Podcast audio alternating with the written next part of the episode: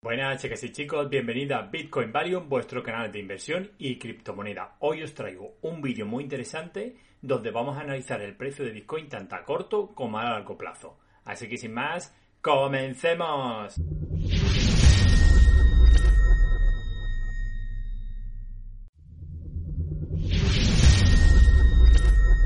Pues un mes más estamos aquí. Hoy os traigo un vídeo muy interesante donde vamos a ver un poquito cómo se encuentra la red. Veremos tanto a largo como a corto plazo. Para ponernos un poquito en situación, bueno, pues el mes pasado más o menos vimos sobre el 22 de julio el mínimo de 29.228 dólares más o menos y actualmente el precio de Bitcoin está cotizando el 10 de agosto, ¿vale? A casi 46.700 dólares arriba o abajo. Recordar que, bueno, alcanzamos un pico que yo creo que todavía no es el pico máximo de este ciclo, como vamos a ver anteriormente, en el 14 de abril que alcanzamos más o menos los 63.700 dólares por Bitcoin. Y bueno, ahora vamos a entrar un poquito a analizar eh, diferentes datos de la red y diferentes indicadores para ver si somos positivos o negativos. Primer indicador que quiero que veamos, el que os traigo aquí, balance de Bitcoin dentro de los exchanges. Bueno, este indicador ya los he traído muchísimas veces en el canal y vimos cómo eh, estamos viendo una reducción del balance de Bitcoin dentro de los exchanges pues casi desde marzo de 2020 hasta eh, mayo más o menos de 2021. Cuando alcanzamos la zona de precios de los 60.000 dólares, pues vemos cómo hubo un aumento y se empezaron a mandar mucho Bitcoin hacia los exchanges con toda la intención de vender, que esto provocó pues el pánico que vimos casi que el precio se redujo casi un 50% desde los 60.000 dólares al mínimo eh, que vimos en los 29.700. Pero ¿qué es lo que está ocurriendo? Bueno, pues aquí vimos una pequeña meseta, más o menos cuando el precio rondaba entre los 30.000 dólares más o menos, y conforme ha ido este pico que estamos alcanzando ahora mismo, que el precio de Bitcoin ha alcanzado los 46.000 dólares, hemos visto otra reducción. Incluso hemos llegado a alcanzar el nivel de balance de Bitcoin dentro de exchange que vimos eh, cuando alcanzamos el valor de los 60.000 dólares por Bitcoin. Esto es muy positivo. Esta disminución del balance de Bitcoin dentro de los exchanges se reafirma con las transferencias netas. Como vimos, bueno, cuando alcanzamos el pico de los 60.000 dólares, vimos un aumento de eh, Bitcoin que se mandaba hacia los exchanges que provocó la bajada.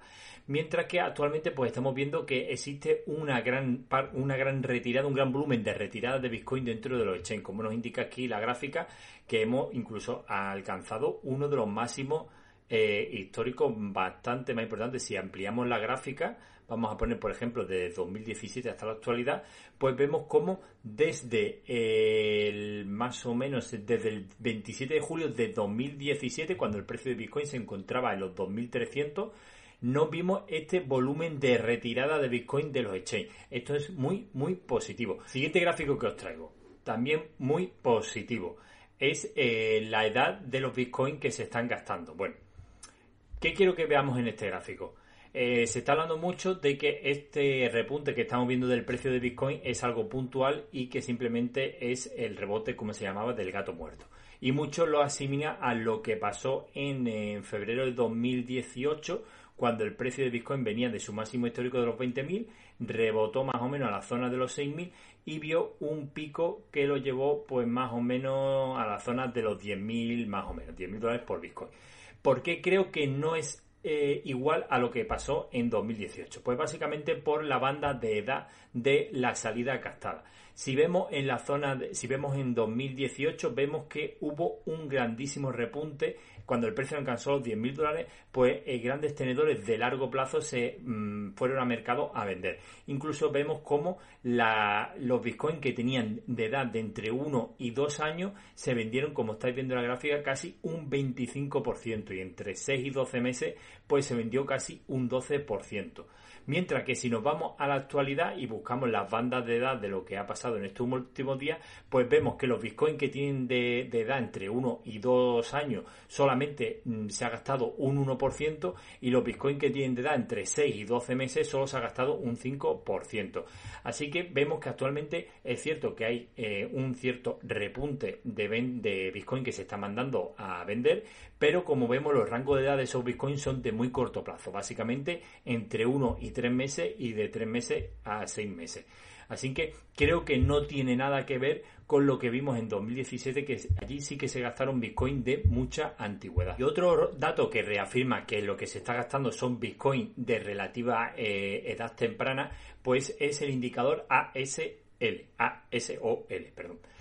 Básicamente este indicador eh, cuando está en máximo quiere decir que los bitcoins que se están gastando son bitcoins antiguos. Mientras que si el indicador está en mínimo, los bitcoins que se están gastando son de edades tempranas. Pues ya hemos visto de 3 a 6 meses o eh, incluso menos.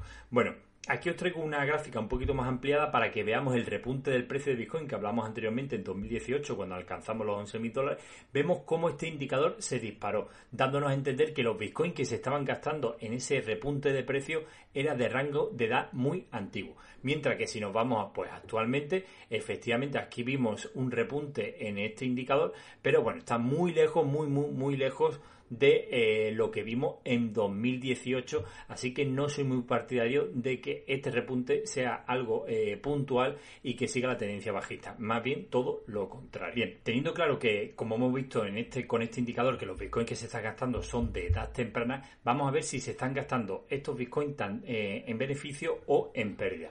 Para ello vamos a ver el indicador ASOPR. Como sabéis, este indicador es muy fácil. Si está por encima de la línea de 1, quiere decir que todo lo que se está gastando se está gastando con ganancias, mientras que si está por debajo, todo lo que se está gastando se está gastando en pérdida. Así que bueno, vemos cómo ha habido un repunte y hemos rebasado la línea de 1, incluso vimos un repunte bastante alto y volvimos al rebotar hacia la línea de 1. Es muy importante que este indicador se mantenga por encima, ya que históricamente cuando el indicador ha estado por encima, ha rebotado, ha ido a rebotar y ha vuelto hacia arriba, pues eh, nos ha dado mercado alcista, mientras que si el indicador llega a la línea de 1 y rebota hacia abajo y se mantiene siempre por debajo, suele hacerlo en mercado bajista. Bueno, pues como vemos, hemos visto un rebote después de un repunte bastante alto y actualmente pues el indicador se sigue manteniendo por encima de 1. Quiere decir que todos los bitcoins que se están vendiendo, que ya hemos visto anteriormente que son bitcoins jóvenes, de que se compraron desde tres meses hacia o seis meses hacia atrás, pues se está haciendo en ganancia. Por último, vamos a ver qué es lo que está pasando con un actor eh, que son los mineros de Bitcoin. Ya sabéis que son un actor importante, pero que cada vez van a perder más relevancia respecto al precio de Bitcoin, ya que como sabía, eh, Bitcoin es un activo deflacionario y conforme los mineros cada vez consigan menos recompensa, pues cada vez eh, su, su participación en el precio de Bitcoin, ¿vale? Repito, en el precio de Bitcoin cada vez va a ser más irrelevante.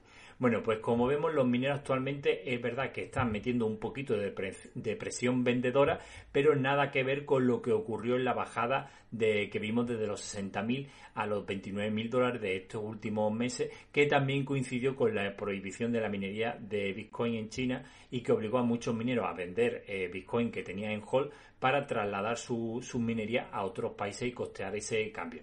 Bueno, como vemos, es verdad que hubo un tiempo en el que los, mineros en vez de vender estaban acumulando, pero ahora actualmente hemos vuelto a ver cómo los mineros sí que están mandando Bitcoin a, a los exchanges para vender.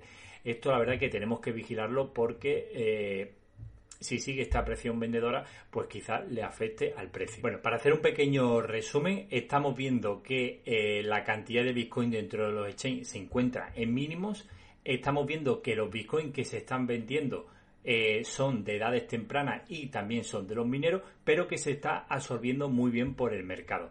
Así que nos queda otro gran actor que posiblemente sea el que está comprando, que son las grandes instituciones. Y por último vamos a ver un poquito del precio de Bitcoin a corto plazo y qué precio y qué zonas de rango de precio tenemos que vigilar. Bueno, pues en esta gráfica que nos traen nuestros amigos de, de Glassnode, eh, tras esta corrección local que hemos visto, pues ha habido una redistribución del volumen dentro de la cadena de Bitcoin. Y vemos que existe un gran volumen de compra entre la zona de los 38.000 dólares y los 40.000 dólares. Como podéis ver aquí, bueno, pues ha habido un gran volumen de entrada, que esto se reafirma con las burbujas de Whale Como podéis ver, bueno, por debajo de los 40.000 dólares existen grandes burbujas, o sea, grandes compras de eh, ballena. Así que personalmente tenemos que vigilar la zona de los 40.000 dólares y mientras no la rompamos, ya sabéis, 40.000 y 38.000 dólares por Bitcoin, cada vez que visitemos esa zona, pues creo que es una zona de compra eh, con una visión a largo plazo, sobre todo para finales de año más o menos, que si sigue la tendencia de los ciclos anteriores de Bitcoin, pues es donde posiblemente veamos el máximo histórico. Y hasta aquí el programa de hoy. Recordaros que nos podéis encontrar en formato vídeo en la plataforma de YouTube en la plataforma de Library y en la plataforma de VipTube. Si preferís escucharnos en formato podcast, pues recordaros que también estamos en iPods, en Google Podcast y en Spotify. Abajo en la caja de comentarios tenéis todos los enlaces a las diferentes plataformas. Como siempre, os animo a todos a suscribiros, a compartirlo con vuestros amigos y a darle a like en las diferentes plataformas. Un saludo y nos vemos en el próximo vídeo.